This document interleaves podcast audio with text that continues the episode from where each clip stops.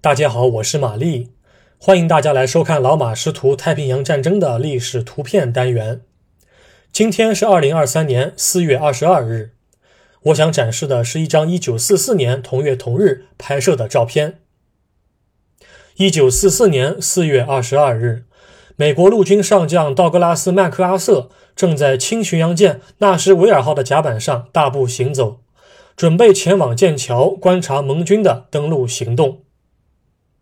一九四四年开春以后，纳什维尔号轻巡洋舰就成为了麦克阿瑟的旗舰。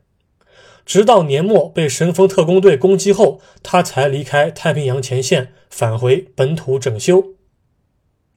两年前，麦克阿瑟接受了上级的调令，从菲律宾逃到了澳大利亚。一九四二年四月十八日，麦克阿瑟被任命为西南太平洋总战区盟军总司令。但是他在一九四二年和四三年主要指挥的是澳军部队。这些事儿干完之后，美军就准备将战火烧到荷属新几内亚了，因为那儿是盟军未来解放荷属东印度群岛和菲律宾的重要跳板。一九四四年四月二十二日，盟军部队同时展开两大登陆作战，即鲁莽行动和迫害行动。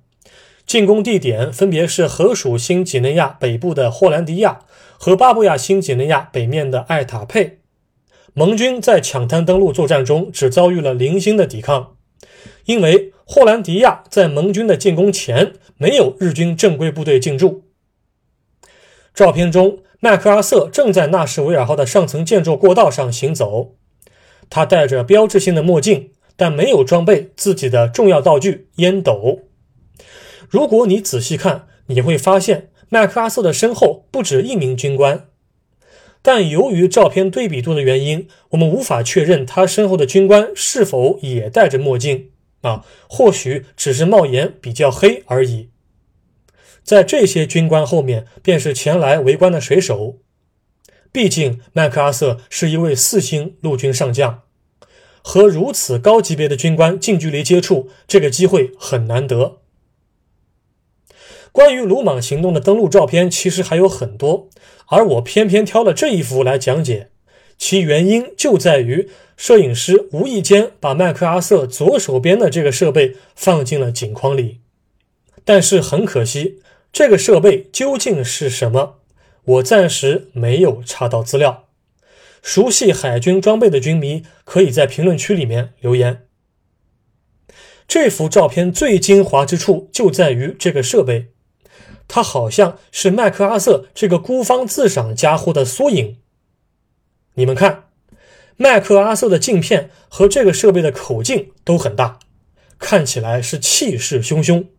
但这玩意儿肯定不能杀敌，没什么卵用，虚的很。照片拍摄之时，美军已经展开两栖登陆了。麦克阿瑟正要去剑桥上观察红宝湾的登陆状况。此时也应该是美国海军各类舰只对岸射击的时刻，所以拍摄时间应该就在当天的上午。本照是美国陆军通信兵团的官方照片，现在收录于美国国家档案馆中，官方编号为 SC 幺九二六四八。